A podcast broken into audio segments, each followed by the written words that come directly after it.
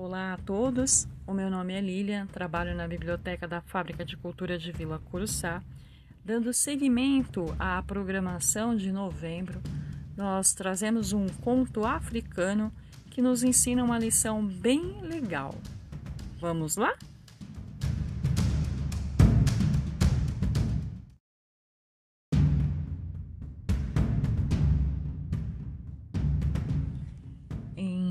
1966, o professor universitário Dr.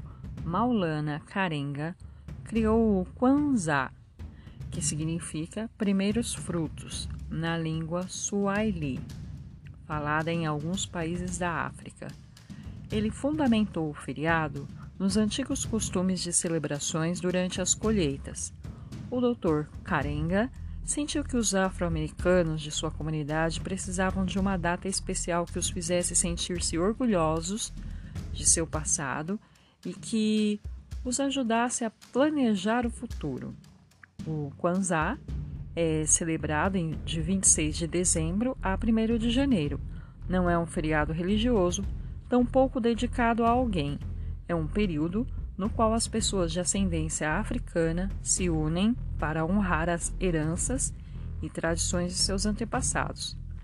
Então, a biblioteca convida todos para a leitura do livro que foi escrito especialmente para o Kwanzaa, Os Sete Novelos. O livro foi escrito por Angela Shelf Mediares e foi ilustrado por Daniel Minter. Logo após o final da leitura, nós convidaremos o público a refletir em algumas coisas através de uma breve mediação. Numa pequena aldeia africana do país de Gana viviam um senhor e seus sete filhos. Depois da morte da esposa, o velho homem tornou-se pai e mãe dos garotos. Os sete irmãos eram muito bonitos. A pele deles era tão lisa e escura quanto o ébano mais legítimo. O semblante era tão teso e forte quanto a lança de um guerreiro. Mas o velho vivia decepcionado com os filhos. Do raiar do sol até a alta noite, a pequena casa da família era preenchida pelo som das discussões entre os irmãos. Tão logo o sol raiava, os irmãos começavam a discutir. Eles discutiam a manhã toda sobre como cultivar as plantações. Discutiam a tarde toda sobre o clima. Está quente, falava o filho do meio. Não, uma brisa suave está soprando, retrucava o segundo filho. Também discutiam no final da tarde sobre quando voltar para casa. Logo vai escurecer, ralhava o mais novo. Vamos terminar essa fileira e começar uma nova manhã. Mas é muito cedo, observava o terceiro filho. Não vê que o sol está se pondo? berrava o sexto. E seguia-se essa rotina até que a lua despontasse e as estrelas no céu brilhassem. Na hora do jantar, os rapazes discutiam até que o ensopado ficasse frio e o angu estivesse duro. Você deu mais para ele do que para mim, choramingava o terceiro filho.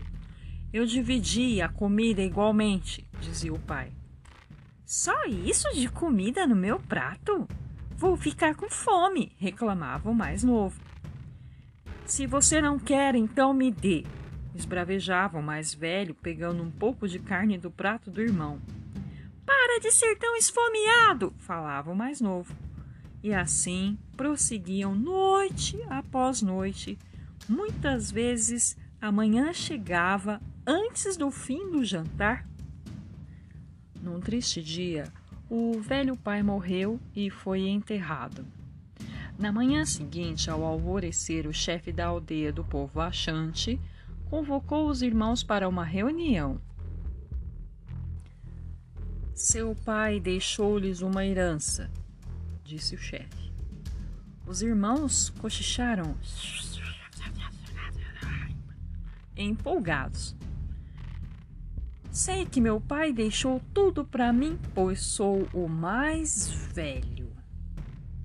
E eu Sei que meu pai deixou tudo para mim, pois sou o filho mais novo. Ele deixou tudo para mim, disse o do meio. Eu era seu filho favorito. É, exaltou seu segundo. É tudo meu.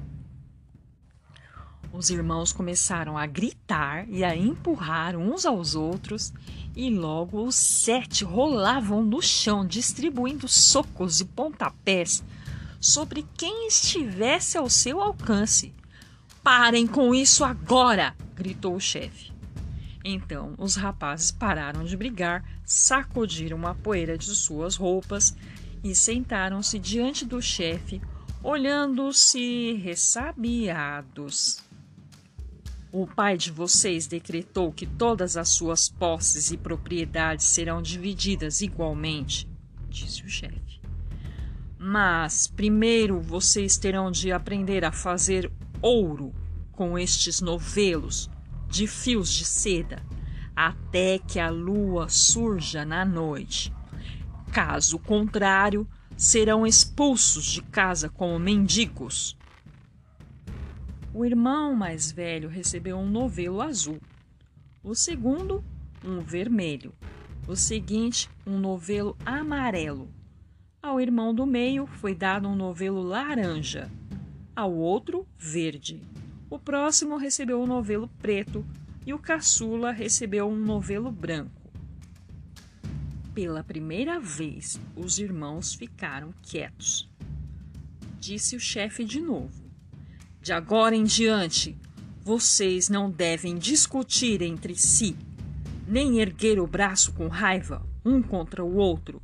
Se o fizerem, a propriedade e todas as posses de seu pai serão igualmente distribuídas entre os aldeões mais pobres. Corram, vocês têm pouco tempo. Todos se curvaram perante o chefe e saíram depressa. Quando os sete irmãos achantes chegaram à fazenda, algo incomum aconteceu. Eles se sentaram lado a lado, do mais velho ao mais novo, sem dizer nada ríspido. Meus irmãos, disse o mais velho depois de um tempo, vamos nos dar as mãos e selar a paz entre nós que nunca tenhamos de discutir ou brigar de novo, completou o irmão mais novo. Deram-se as mãos e as apertaram firmemente. Pela primeira vez em anos, a paz repousou dentro das paredes daquela casa. Queridos irmãos, disse calmamente o terceiro, nosso pai nunca nos largaria no mundo como mendigos. Nunca, concordou o irmão do meio. Não acredito que nosso pai tivesse nos dado a tarefa de transformar fios em ouro se ela fosse impossível. E se pequenos pedaços de ouro estiverem escondidos nesses novelos? disse o irmão mais velho. O sol brilhou forte no céu. Feixes dourados de luz invadiram o interior da cabana. Cada irmão levantou o seu novelo, fazendo com que as lindas cores brilhassem à luz do sol, mas não havia nada de ouro nos novelos. Receio que não, meu irmão, disse o sexto filho. Mas foi uma boa ideia. Obrigado, agradeceu o mais velho. E se fizermos algo com esses novelos para ganhar um pouco de ouro? sugeriu o mais novo. Talvez possamos fazer tecidos com esses fios e vender, disse o mais velho. Acho que conseguiremos. É um bom plano, ponderou o do meio. Mas não temos fios suficientes de uma só cor para fazer uma peça inteira de tecido. E se trançássemos todos os fios para fazer um tecido multicolorido? disse o terceiro filho. Mas nosso povo não usa roupas com tecidos coloridos, lembrou o quinto só usamos tecidos de uma cor só. Mas podemos fazer um tecido tão especial que todos irão querer usar, refletiu o segundo. Meus irmãos, disse o sexto filho, vamos terminar o mais rápido se trabalharmos todos juntos. Sei que conseguiremos, respondeu o filho do meio. Os sete irmãos achantes lançaram-se ao trabalho, juntos cortaram madeira para fazer um tear. Os mais novos seguravam as peças para que os mais velhos pudessem montar o tear. Eles se revezaram para urdir os fios em tecidos com listras e formas que lembravam asas de pássaros. Usaram todas as cores: azul, vermelho, amarelo, laranja, verde, preto e branco. Em pouco tempo, os irmãos tinham várias peças de lindos tecidos multicoloridos. Quando terminaram de urdir os fios, os irmãos se revezaram também para dobrar os tecidos coloridos.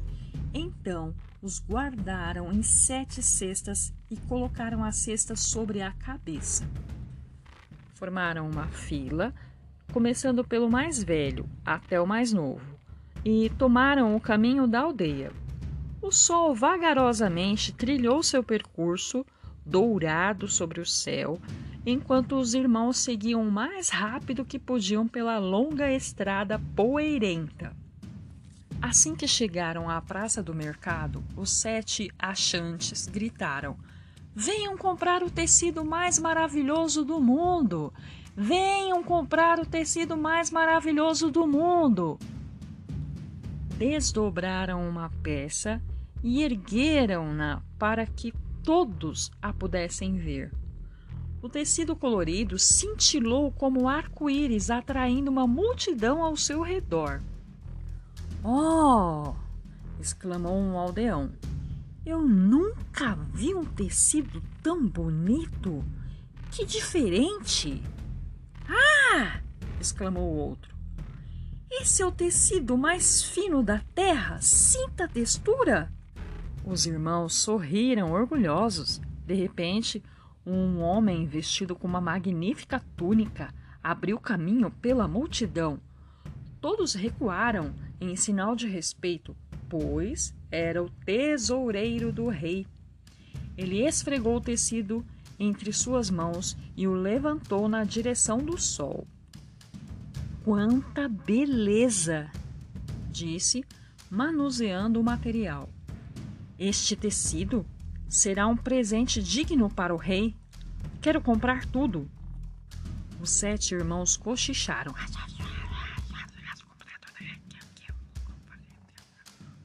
Um tecido digno de um rei deve ser adquirido por um preço que só um rei pode pagar, disse o mais velho.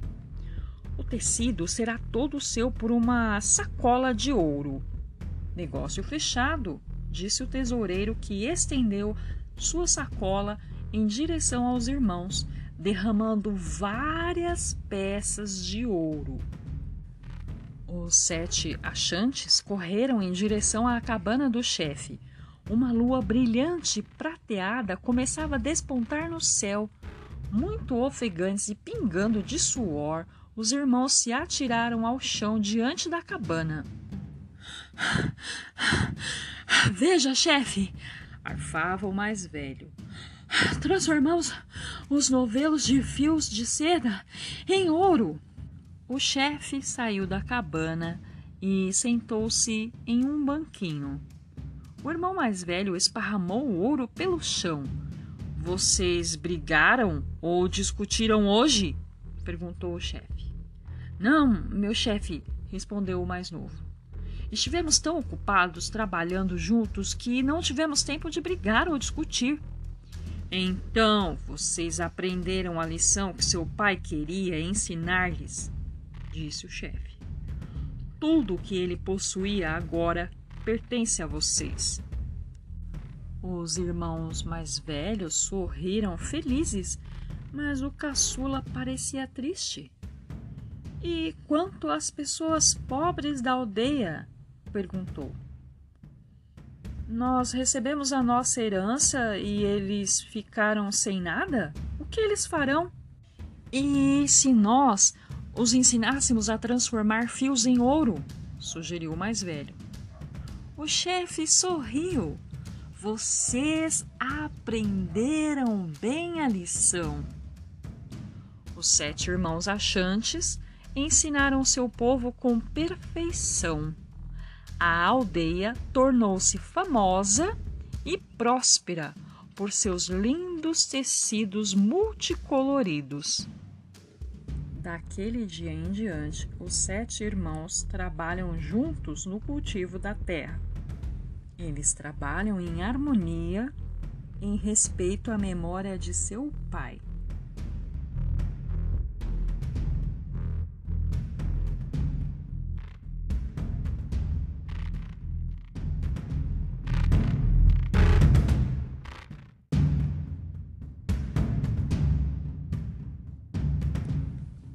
O Kwanzaa é uma celebração do passado, do presente e do futuro dos descendentes africanos. Durante a celebração, todos se empenham em trabalhar juntos para se tornar pessoas melhores e para fazerem de sua comunidade um lugar melhor para viver. O Dr. Karenga criou símbolos especiais para o Kwanzaa, incluindo frutas e legumes que relembram as colheitas. Durante os dias do Kwanzaa, sete velas, três vermelhas, uma preta e três verdes, são acesas. Elas representam o Inguzo Sabá, os sete princípios que devem ser memorizados, debatidos e postos em prática durante os sete dias do Kwanzaa pelo resto do ano. Estes são os Inguzo Saba. O Moja, unidade esforçar-se pela união e sua manutenção na família, na comunidade, na nação e no grupo étnico. Fugir chagulha, autodeterminação.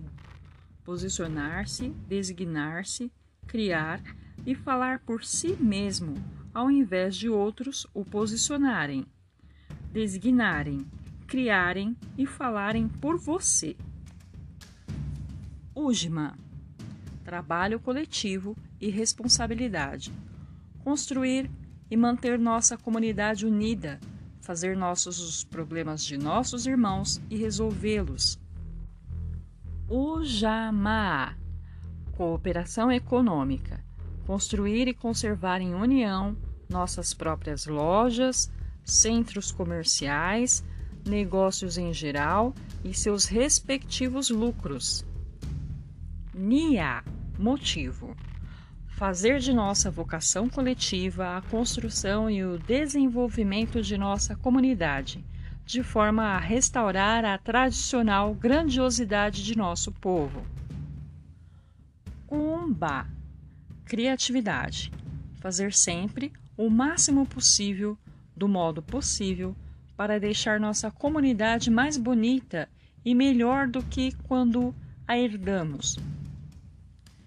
Imani, fé, acreditar de todo o coração em nosso povo, em nossos pais, em nossos líderes, na justiça e na vitória de nossa luta. Os sete princípios dos Inguzu Saba estão camuflados na história dos sete novelos. Você conseguiu identificá-los? Se você não conseguiu identificá-los, fica a nossa sugestão de ouvir a história novamente, tentando identificar cada um. E na vida, você tem esses princípios do Enguso Saba? Você não acha que se aplicar esses princípios contidos nessa história e nessa lição que a gente aprende aqui, nós não teríamos uma comunidade melhor? Nós não teríamos pessoas melhores à nossa volta? Fica a reflexão aí para vocês, tá bom? Se nós aplicarmos esses princípios na nossa vida, eu acredito que nós teremos uma sociedade melhor, uma comunidade melhor, amigos melhores, pessoas convivendo em uma harmonia significativa. Essa é a nossa dica de leitura, de reflexão que fica com a lição aprendida desse livro aí. Um grande abraço para vocês. Obrigada por ouvirem esse podcast até aqui e até uma próxima atividade. Tchau, tchau.